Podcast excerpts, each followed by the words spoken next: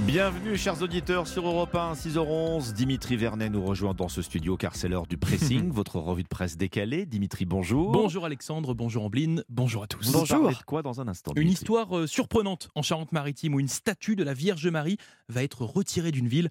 Je vous explique tout ça dans un instant. Ombline, Des manettes et des femmes. Quant à vous, Alexandre. j'apprends que se rendormir le matin après la sonnerie du réveil, ça vous parle sans doute, eh ben c'est pas Oui. si mauvais que ça.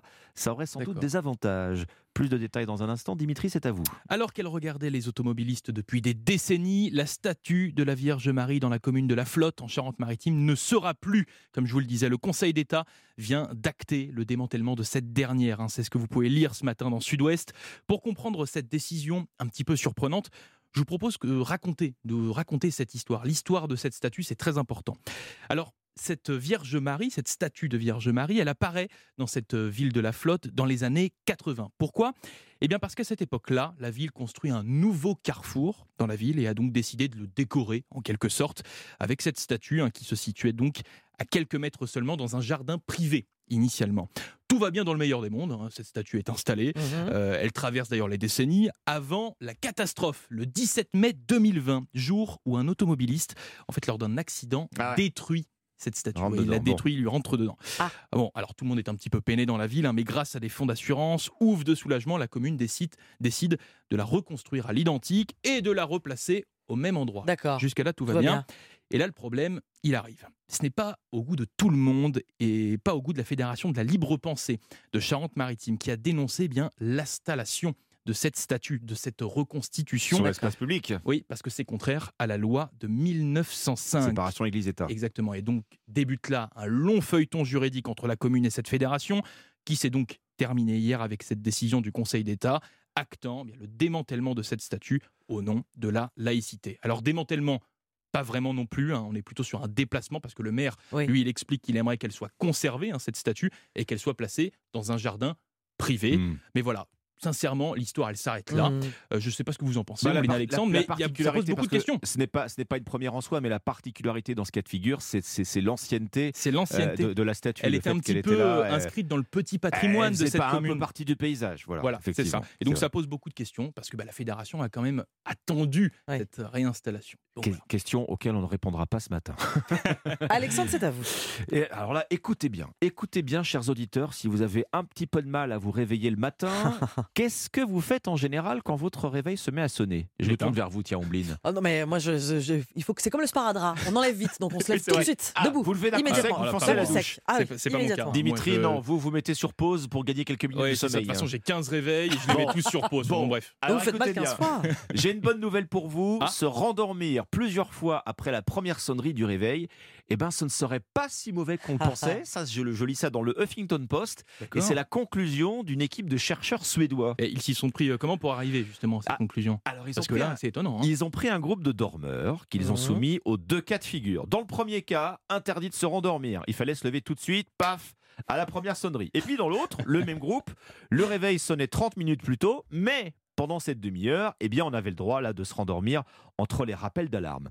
Dans les deux cas, on leur a fait faire des maths et des tests de mémoire. Vous imaginez au, Oui, au- d'accord, au- oui. au- Ah au saut du C'est lit dur, hein Waouh, Ah non, c'est- Quelle épreuve. et, Quel et donc- réveil et donc à l'arrivée, eh ben, pas de différence, surprise, pas de différence dans la sensation Ah de ben. fatigue ou dans les performances du cerveau entre ceux qui se lèvent du premier coup et ceux qui se D'accord, rendorment. Bon, c'est bon à savoir. Donc on a le droit d'envoyer valser le réveil. Ce n'est pas mal. C'est ce que vous me dites, c'est ce que vous me conseillez. Alors écoutez, écoutez, moi je ne sais pas si les chercheurs sont eux-mêmes des adeptes de la pratique, Mm. mais ils disent que ceux qui snooze, hein, vous savez la touche pause, eh ben ils ont obtenu même de meilleurs résultats que les autres à certains tests. D'accord. Se rendormir le matin comme ça, en mettant le réveil sur pause, ça pourrait même aider les personnes somnolentes à, à être mieux éveillées le matin. Alors attention, il y a quand même une condition. Oui. faut pas que ça s'éternise, faut pas se rendormir plus de 30 minutes durant. Quand même. Oui, le 30 petit minutes, jeu, c'est avec, beaucoup, oui. euh, petit jeu avec le réveil, ça laisse un peu de temps quand même.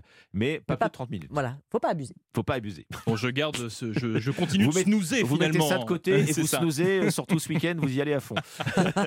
Ombline. Madame Figaro se pose la question cette semaine sur la place des femmes dans le monde du jeu vidéo, en France en particulier. Je peux vous dire tout de suite qu'elle est de plus en plus importante. Sur 36 millions de joueurs français aujourd'hui, la moitié sont des femmes. La moitié. C'est- Oui, ça a donc bien changé.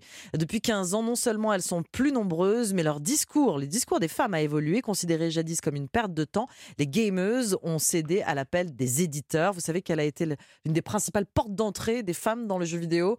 Quel C'est un titre Console portable. C'est une console Ah, portable, console exactement. portable. J'allais dire les Sims, mais. euh, Eh ben alors ça c'est un jeu. Vous avez exact, vous avez également raison. Donc le téléphone portable, Oui. les consoles, Candy Crush, l'éternel Ouais, Pac-Man. Une sociologue interrogée par Madame Figaro explique que pour capter les femmes, eh bien on a imaginé des jeux de gestion, les Sims donc Ouais. effectivement. Les femmes, dit-elle, aiment mieux construire que démolir.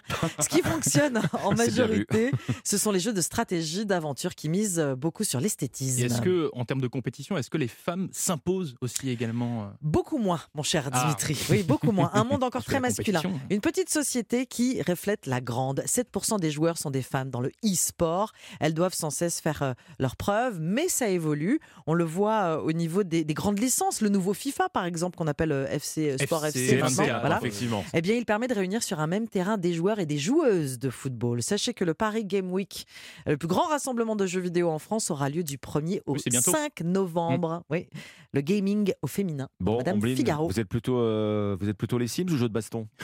Alors, entre les deux, moi, je- vous, savez, vous savez que je suis une grande L'un- fan. L'un n'empêche pas l'autre. Oui, hein. effectivement, je suis une grande fan de Mario. Ah, Mario, je compte les savez. jours là, parce qu'il y a le nouveau qui Il y arrive. a un nouveau Ah qui ouais, sort bon, bah, aujourd'hui, je écoutez, crois. Écoutez, ménagez-vous quelques heures de, de- de libre alors. Le pressing, votre revue de presse décalée chaque matin sur Europe 1. Bon réveil, 6h18.